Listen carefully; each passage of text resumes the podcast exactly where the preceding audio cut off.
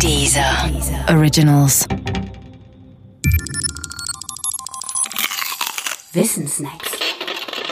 Galvani und die Batterien. Als Mary Shelley 1817 in den Schweizer Alpen ihren Roman Frankenstein schrieb, verarbeitete sie zwei Gedanken ihrer Zeit.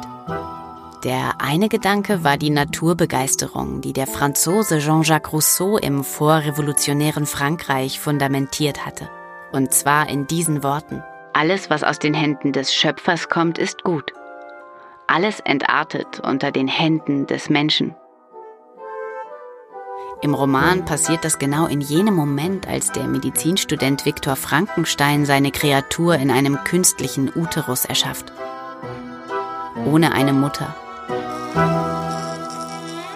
Der andere Gedanke ist der sogenannte Galvanismus. Galvanismus ist die Bezeichnung für eine Forschungsrichtung, die sich mit Muskelkontraktionen durch elektrischen Strom beschäftigte. Benannt ist sie nach Luigi Galvani, einem italienischen Arzt im ausgehenden 18. Jahrhundert. Galvani experimentierte mit den Schenkeln toter Frösche. Er berührte zum Beispiel die Froschschenkel mit zwei verschiedenen Nadeln, die eine aus Kupfer, die andere aus Eisen. Dabei beobachtete er, dass der Schenkel zuckte, wenn sich die Nadeln berührten. Galvani zog daraus den Schluss, dass eine Kombination von Metallen eine im Froschschenkel vorhandene, ganz eigene Form der Elektrizität freisetzte. Diese Elektrizität machte offenbar, dass der Schenkel sich bewegte. Sie machte ihn lebendig. Den Schenkeln, so schien es Galvani, wohnte also eine Art Lebenselektrizität inne und er nannte diese Elektrizität animalische Elektrizität oder Tierelektrizität. Für die ganz kühnen Geister tat sich mit dieser Tierelektrizität plötzlich eine neue Welt auf.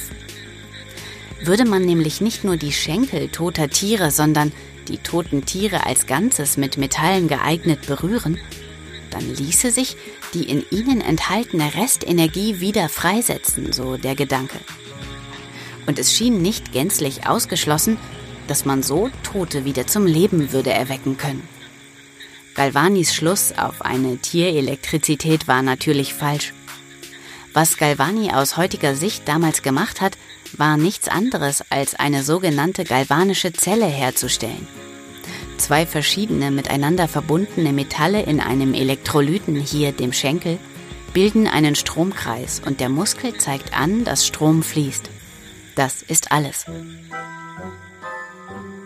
Übrigens, das, was Galvani mit den Froschschenkeln gemacht hat, kennt heute jeder und benutzt es vielfach. Allerdings heißt es nicht galvanische Zelle, sondern schlicht und einfach Batterie.